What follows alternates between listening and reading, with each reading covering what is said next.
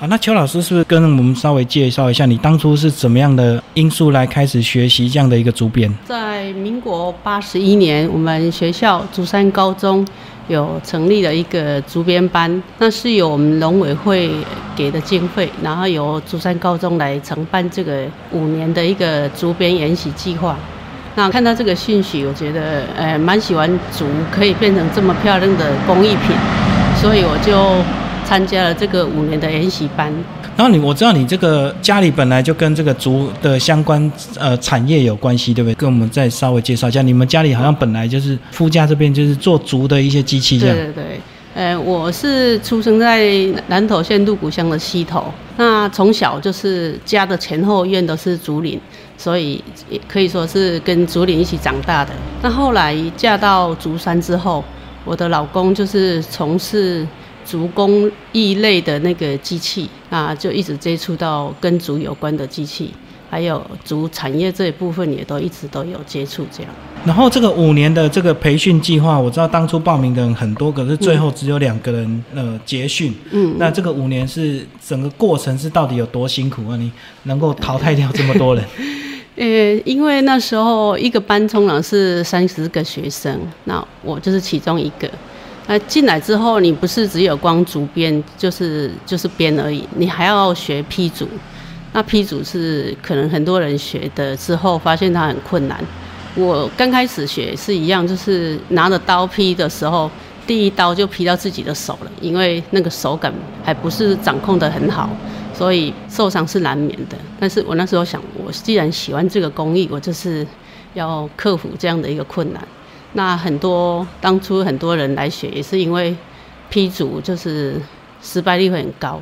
通常你一根竹子，那可以劈三十片，我们可能劈不到十片，那挫折感会很重。很多人就在这个过程，就是就一一的都都退掉了。那我们这三十个同学到最后只有两个毕业，中间就淘汰了很多人。那这中间也有很多人进进出出，不是只有最开始这三十个人，进进出出大概有将近一百个人左右。这五年，哦，所以这个后中间也是有人可以随时加进。对对对，就是每每一期重新，我们是跟着学校寒暑假，那每一期开始的时候，有人退的话，就有有人可以补进来，那这样。前前后后补进来人差不多将近一百个人，可是到最后就是只有我跟我另外一个朋友有学了这五年的技艺。一开始整个是男生比较多还是女生比较多？嗯，还是女生比较多。但是女生的困难就是那个。力套比较少小一点，对不对？如果你要真的扛竹材来劈的话，比较吃亏。诶，其实竹子不会很重啊，你自己要劈的竹子一次带个三五支，那不会很重。竹子本来就比木头轻，所以扛竹跟做出工这个部分，对女生来讲，竹编还好，因为它不需要用到很大的力气。嗯，劈竹其其实是看你的耐心啊，不是说要有很大的力气才可以做得来。那这样讲，好像女生也比较优势啊，你有有有，因为手比较巧。对，女生其实学竹编是很适合的。嗯嗯嗯。男生就可以学竹编，可以学竹雕，可以学竹家具。那女生竹雕跟竹家具反而会比较难一点，因为那个力道比较大。然后那时候，民国八十一年是什么原因？这个政府要来开这样的一个竹编创作班，是不是因为这个随着经济，大家对竹子慢慢比较没有已经被塑胶取代，所以整个竹编的一个技术都没落，这样才开始想要来推。对，因为以前是家家户户都必须用到这个农具，都是竹编，因为家家户户很多老一辈的都会编竹编，因为家庭每一个人都必须用到。可是后来因为王永庆。发明了这个塑胶之后，我们台湾的竹工艺就一直一直被取代了，尤其是家庭的一些生活用品。那政府农委会为了传承这个技艺，所以就开了这样一个五年的传承班。然后那时候五年整个结训之后，大概能够编到一个，是不是一些基本的器皿都已经可以完成？那剩下的就是最后个人创意的这个发挥，这样。嗯嗯，对，五年差不多基本功都差不多学的差不多了，那批组也到一个程度了，所以五年之后我就开始做自己的创作。然后五年之后，我的老师黄土山老师他就邀我去当他的助教，所以又在跟在他旁边又跟了三年。这三年其实学的比那五年还要多。因为老师是从最基础开始带，那我就跟着他一步一脚印这样跟着他，那所以这个功是这三年是做的蛮扎实的。哦，等于那三年又是几乎是一对一这样的一个，对，呃，跟着他。那再来跟我们介绍一下黄图山老师好不好？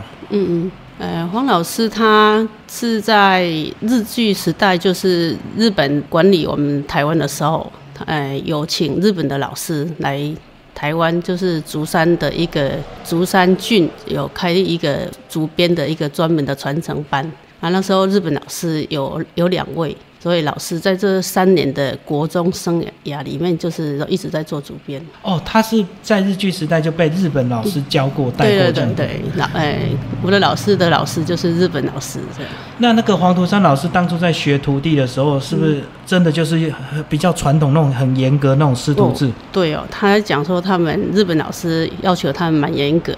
他说，光从你要批竹之前哦，光锯这个竹子哦，就要。锯一卡车，锯到你的基本功练到会了，他才会教你下一步劈竹的功夫。哦，刚才锯竹子都要锯他的一卡车的量，对对，你就一直一直一直熟练这个这个技法，就是他练到时候他很熟了，他才会教你下一个技法。但是锯竹子到底有多难？这个有些人可能不了解。这么起都是锯子，然后把竹子这样锯成一块，你要长度，可能你要多长就这样锯好。你要不会的话，你拿锯子不稳，你锯的竹子就不会齐，没碎的。对，不是说锯的断就好，你要锯到时候很齐的话，也真的要下一番功夫去练。没那么快哦，就是锯的像机器锯一样。对对对，要很直，就是垂直。它那个面是要很直的，不是说你把它锯的断就好，那当然很简单了。哦，所以光是你要把它锯的切面很平，切面要平，做碎也就是要练。切出来就像机器切的一样，是很直的。嗯，所以然后过去他学徒应该如果做不好，应该老师也会打骂，对不对？就是以前黄图山哦，老师哦，老师不会。他那时候他当徒弟的时候，他当徒弟是他没有聊到那么多，但是我知道他们日本日本老师的教育就是蛮严格的。嗯嗯，所以基本功老师也是学的很扎实。所以，当他受过这么严谨的训练之后，回头当他变成老师来带徒弟的时候，这个黄老师应该心里也要有一些调试，对吧？就是讲，哎，过去他所学的这么扎实的东西，可是现代人可能没办法学那么久，因为他没有那个耐心啊。对对对，老师会要求我们作品要做漂亮，他都说你做一件漂亮的作品，胜过你做三件丑丑的，所以你要求自己把一件做得好。胜过你说啊你做一堆看起来都不是很精致的作品，这是老师比较常讲的。嗯，那有时候上课在在讲，他讲过一次，我们因为有时候可能理解力没那么好，会问第二次、第三次，那老师会说：“哎，他可能歪用。”但你讲的还佫唔记起来，他康我拢我用，就是老师傅的口气。对，他可能我用是伊定定挂伫嘴的一句话。那邱老师，你在这个学习那五年，又跟了他三年，你一开始对他的一些观念，你会不会有一些冲突？譬如讲，咱一件物件，咱做好好做做一件，胜过做三五样。嗯嗯。可是你已经做了三五样，你可能。自己感觉都走可能差不多啊，已经够这个水准了。为什么老师还这么要求这么标准，要这么精确这样子？你自己心里那时候会不会有一点啊？你老师到底在要求什么？嗯，其实我刚开始在说真的，我那五年的作品，我现在几乎都烧光光了。可是你现在看当然看不下去，可是那时候你会不会觉得？那时候不觉得它对啊，那时候不觉得它不漂亮，但是到后来五年之后，发现那五年做的东西真的是像老师讲，你做一堆。你看不喜欢的作品，你宁愿把它丢掉，所以我就把它堆像两座小山一样，一次一把火就把它全部真的烧掉了。那再后来在做作品的时候，自己会要求自己，我希望不要再烧第二、第三座山了，因为已经烧掉两座了。所以我就会要求自己的作品一定要达到像老师的作品那样。但是我觉得竹编这种东西哦，这个到底是艺术性还是实用性？如果你啊讲是用实用性的角度来看，当下有感觉啊做个差不多就好啊，反正反正这个。也不是要求多高的一个创作这样子。对，其实你在学的时候是以可以使用就好。可是后来你做到一个程度之后，你会要求自己的作品是一个艺术品，就不是一个实用品而已。哦，就你自己心态也会转变。对对对，其实像我现在的作品，就算是生活用品，我会把它要求是最高一个规格的一个完成的一个程度，所以我会希望它是做到最完美的，因为。有一件作品，如果你中途做到觉得他不满意，你那个心情会荡到谷底，到直到那件作品你把它毁掉还是怎样，你才会觉得哎，这样子才对得起自己。不然一直看到那件丑丑的作品，你就会很难过。嗯，然后我们刚刚聊的是从老师这个参加这个培训计划五年，又跟着黄土山老师三年哦，然后之后就开始算是出师，可以自己自己开始来进行一些创作，然后一路到现在都很顺利吗？还是中间也有经过一些困境，让你自己想要放弃？有啊，其实创作一定都会有时候会遇到瓶颈啊。然后像你觉得有一件作品，你设计图画好了，要要做的时候，发现哎这边不行，那边不行，那你必须重改，或者你作品做了一半了，发现说哎你本来的想法根本就没办法完成，那这件作品你可能就要放弃，要重来，那那个挫折感就会很重。嗯，到现在有时候还是会，不是说每一件作品你想怎么做就可以怎么做得来。哦，所以你老师的意思，你，用做个几波，你才发现做不下去，或者是你当初设计是错的这样子。对对对，所以只能全部放弃，我都改。对，有的有的部分可以改，有部分就是没办法改到说我们想要，那就是重来可能会比较快。然后我知道老师一件作品大概都要三个月、两个月的时间哦，甚至更长。对对。那在这个这么漫长、重复的一个动作。你在这个整个过程，你那时候心里是会去想一些什么事情？就是能够同时做别的事吗？比如说我一边创作，能够一边看电视，可不可以这样？我这样，我我我不行，我就是要很专心，然后甚至希望不要有人来打扰，才可以很专心做。你很专心做，然后你的意境有投入在里面，你的作品完成，跟你说哎没有很专心做的作品一定有差。哦，真的，我一直以为这个出编有些这个做到一个程度，他可能有些事情是要一直重复做好几遍，我就可以同时看别的事，或者是听个广播这样子。你如果是听广播可以，听广播我们一直都有，就是一边做一边听广播可以。但是生活用品的话，就是已经很熟练了，可以还可以稍微分心。但是你如果做创作，一定要很专心。嗯嗯。那既然谈到创作，老师来讲讲你的创作好不好？你这个你的这个很多作品都突破过去传统的一个形式，对吧？然后你自己也加了很多新的元素。嗯嗯。哎，我第一件创作品有得到奖，就是双钱花龙。这件作品我刚开始做的时候，做呃整个体胎体都做好了，然后就放在那边，想说我外面要再加什么图腾在外面，让它不要那么素雅。嗯。这一放就放了一年多，因为这中间一直在思考我要怎么样去加不同的元素在上面。嗯，所以后来放了一年多，我才又把它完成。所以这件作品前前后后总共两年多才完成。那完成之后，我去参加了公益竞赛的比赛啊，因为是第一次比赛，所以评审就给我一个新人奖的一个奖项。那时候第一次比赛得到这么大的奖就很开心了。那这个也是让我后来又有那个动力继续做新的创作，希望说可以创造更多不一样的一个新作品。所以第一件作品就拿到这个公益奖的新人奖。对，第一次参加公益竞赛的时候。然后你那时候说你放一年，那这后来是一个突然看到一个什么画面，还是一个念头让你？就知道要怎么做下去。嗯，对我是一直在想说，我希望它有一个台湾的传统文化在里面，嗯，然后有一些中国的图腾也在里面，所以后来我加了我们中国节里面的一个双钱双钱节，对，用竹子去编双钱节。哦，竹子本身代表台湾的一个特色，然后双钱节就代表中国文化的地方。中国历中国节就是中国文化里面的一个图腾，这样。那你从这个双钱花龙这个得到这样的一个肯定之后，你是不是？呃，也开启你整个创作一条新的路，就是说不能够再用传统的竹编的一个方式这样子打给弄影响者，对，就是我一定要一直加一些新的东西，对，包括你后来好像也有一些比较知名流行的品牌都跟你合作这样，嗯嗯，就一品牌了。后来因为做了一些创作之后，比较有一点知名度了，所以公益中心成立一品牌的时候就找到我，希望我可以协助他们完成这些跟竹有关的一品牌里面的作品。所以第一届我就接了三件一品牌的作品，嗯嗯，所以那那一次展的时候，哇，就全台湾好像设计界就蛮轰动，还蛮轰动的，就自己也觉得，哎，怎么一下子就变成国际人家知道的一个工艺家？因为所以轰动的原因，就是因为竹子这个竹材，没有人想到可以这样做，对吧？那时候竹材是一品牌里面最主要推的一个工艺，所以。这第一次在台北世贸展的时候，就超多人来看的。那媒体也一直都在报道，发现说，哎，足彩竟然可以得到这么多人的一个认同，所以也给自己一个很大的一个鼓励。呃，希望说以后有什么新的作品，可能就是要多加设计了，不能一直在做传统的东西。你有设计之后，那个整个质感都完全不一样。而且我觉得以这个竹编创作者来讲，这个可能你一辈子能够做多少作品，其实都算得出来哈。你能够等三个月一件，你其实所以其实时间很有限，很宝贵。对对对。啊，你怎么样在这个很宝贵的时间去让你的作品每一年每一年都有新的突破？这是老师这几年一直在思考的。对，那后来因为我又做了几件作品去参加比赛，也得到一个更大的奖，就是大墩美展的一个首奖。哦，那件作品也蛮大的。哎，就是我所有作品里面那件应该算是最大的，高度有一百公分左右。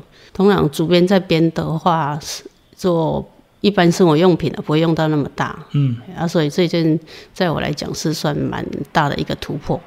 那得到这个奖之后，就就是自己心里就更踏实，就想说还是做一点创作的话，会给自己留下一点记录这样。对这个创作的路，总比这个做一些日常用品来的这个未来的路会更有可能啊！哈，那其实慢慢老师这几年，这个二十几年，现在也开始有在进行教学生，就是像当初黄图山老师带着你一样。那你这个这几年开始在带学生，你会用什么心态来带这些学生们？因为有些人可能是学好玩的，他也不会很认真；，啊，有些人可能会，你还会遇到下一个像你这么拼命在学的人吗？这几年有这样子。我我们竹山我们成立这样的，从民国八十六年我跟老师当助教之后，八十七年我就自己在另外开一个班，就是竹山政工所的班。那政工所这个班从八十七年到现在哦，已经刚好二十年了，没有间断。正工所一直每年都有经费给我去开这样的班。那这其中我教过的学生很多得大奖的学生都比我多多，他们作品都。不输我了，甚至超越我了，所以我觉得这是做老师一个很大的成就。嗯，哎，不能说我是最厉害的，学生已经有人比我厉害了。老师刚刚没有这样讲，我还一直以为这个有时候这种竹编班有点像这个台北像非常流行一些社区大学，啊，学生都来来去去。那那社大其实它不是很扎实的一个，嗯，一个传习班。那像我们竹山正工所开这个班，就是每年都有。只要你想学，每一年都可以去跟老师学不一样的作品。我在这二十年的教学里面，我的作品刚开始那几年会重复，到后来，后来这十年，我每一年都会设计至少两件不一样的让学生去做。那我不是说请学生要跟我都一样，我就是可能设计一个型，那你自己加你自己要的元素，或者我给你一个技法，我教你一个技法造型，你们自己设计。每一个人做出来都不一样，所以后后来十年，我自己也因为教学、教学、教学嘛，所以自己也学了很多学生给我的一些不一样的观念。哦，就是透过教学，老师也发展出一套自己一个新的一个方式的。对对对。我可能一个基本的模子让你去加新元素，或者是我只教你基本的织法，嗯哼，然后你用这个自己想想要什么型，对对。所以这样子哇，这个二十年哦，也能够培养出这么多优秀的这样学生，蛮多的。祖山现在你。要找十个很厉害的学生哦，现在很很容易。而且在竹山这一带，这个也有很多这个竹编工作室也一直有出来。这都是我们这二十几年来努力培养出来的学生。然后老师后来这个慢慢知名度有了，这个当然就会有一些所谓的收藏家会会希望老师有一些作品哦。那你现在时间自己怎么规划？因为你可能又要教学生，又要。应付一些收藏家，那可能自己可能还想保留一些时间，让自己有一些新的创作。你怎么来分配你的时间？嗯，对啊，现在目前的大部分时间都用在接单上面了，创作就比较少。哦，是。呃。顶多是学生的要教学生之前会赶快想一两件，说我要今年要还今年要给学生什么东西，那也等于说给我自己一个新的东西这样。那其他时间大部分都在做订单的工作。嗯嗯，很多像我这两年一直在做那个双喜谢兰，双喜谢兰是因为我女儿要结婚了，嗯，那我希望留一件我我为她设计的产品给她，那是生活用品，所以我就设计了一个双喜谢兰。那这件作品给他之后，我发现，哎，这个还蛮符合我们中国传统文化里面的一个一个很传统的记忆在里面，所以我又做了第二件。他刚好到台中大墩文化中心开一个个展，他这件作品在那时候就蛮多人喜欢的，就陆陆续续到现在一直有订单。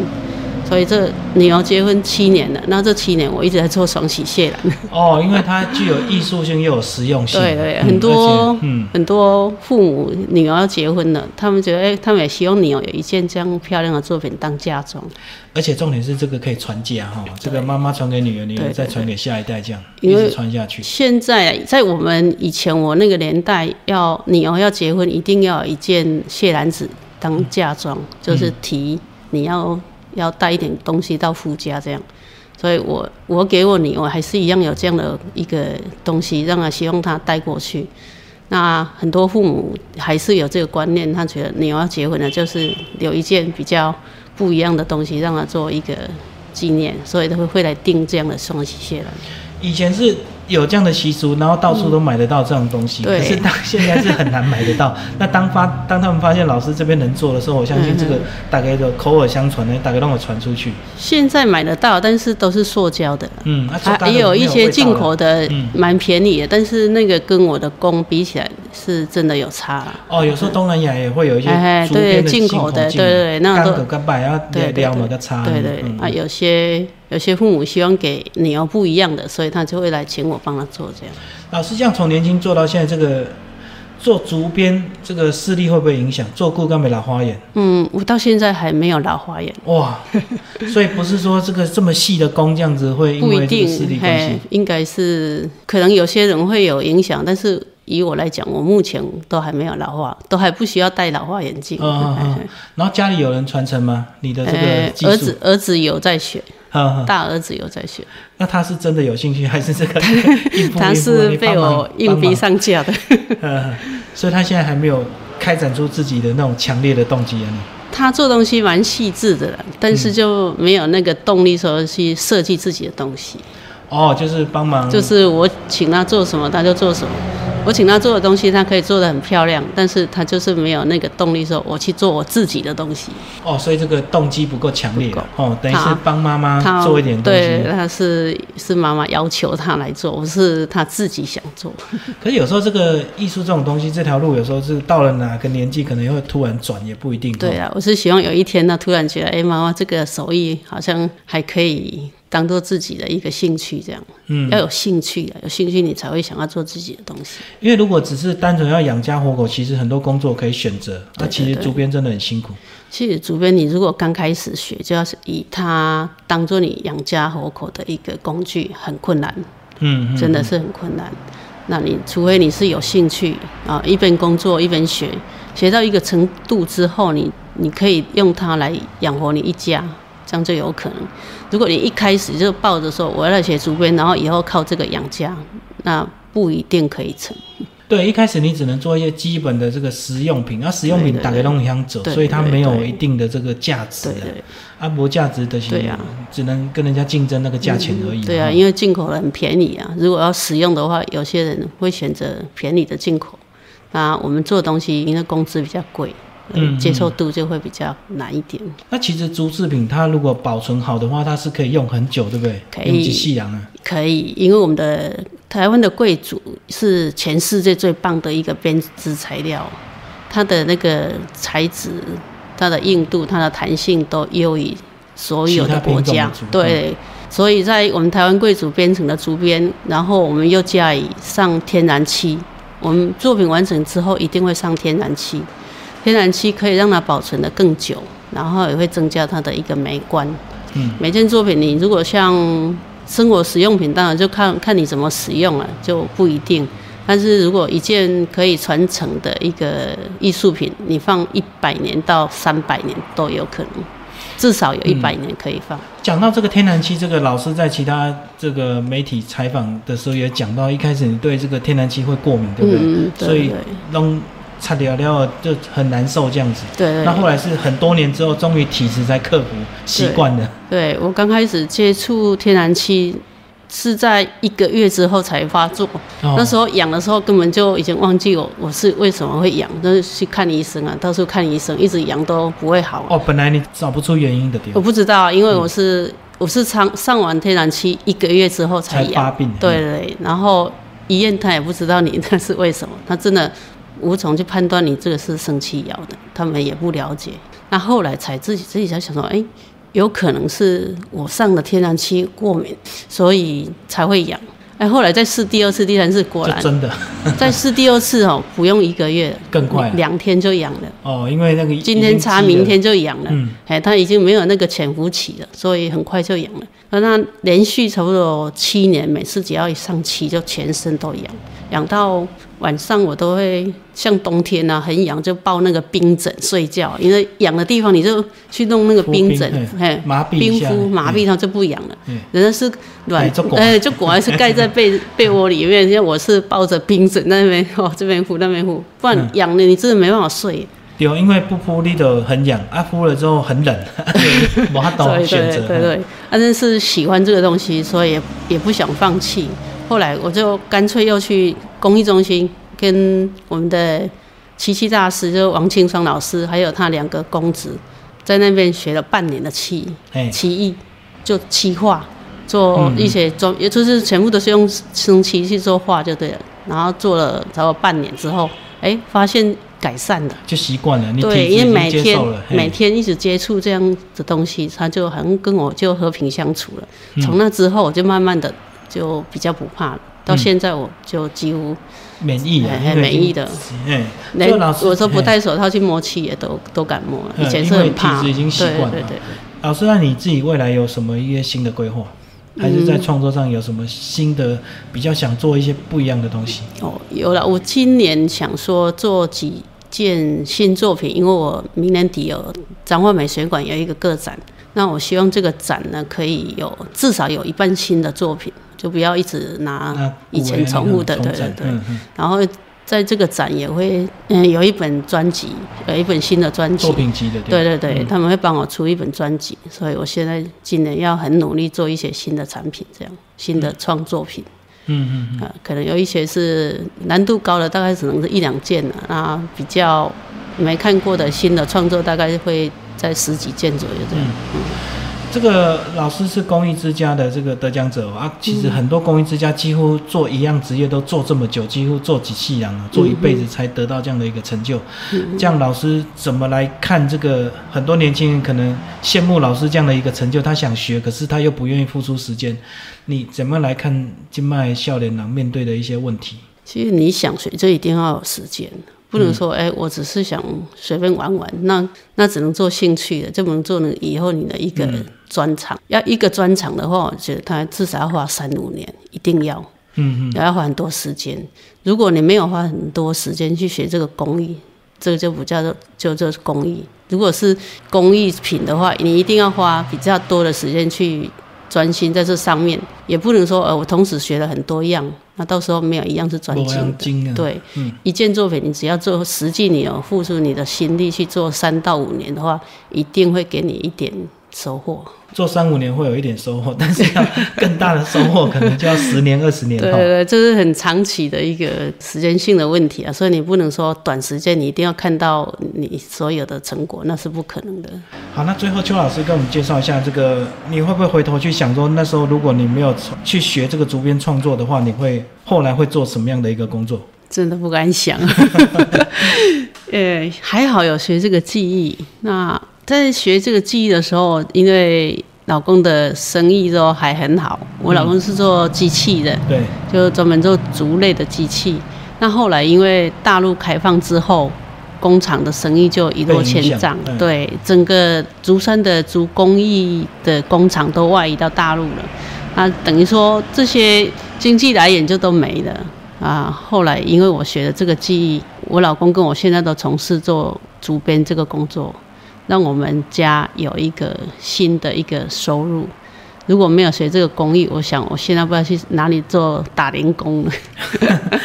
因为后来这个大家移到大陆去找大陆的这个工人做好，再卖回来台湾还比较省，就对。因为筷子啦、牙签之类都已经到不是大陆就是缅甸啊、越南啊，还有这个这比较。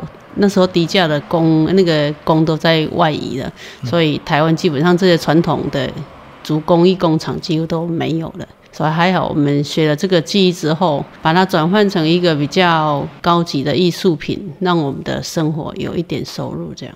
你如果一直在做低价的生活用品，还是抵不过进口的。好，今天非常感谢邱景段邱老师，呃，为大家介绍他整个竹编的一个呃学习的一个历程哦。那听众朋友如果有机会来到南投竹山的话，其实呢，这个邱老师的这个工作室非常的好找。其实，在 Google 的地图也标示的很明显。那听众朋友有兴趣呃欢迎来现场欣赏老师的一个作品。好，谢谢。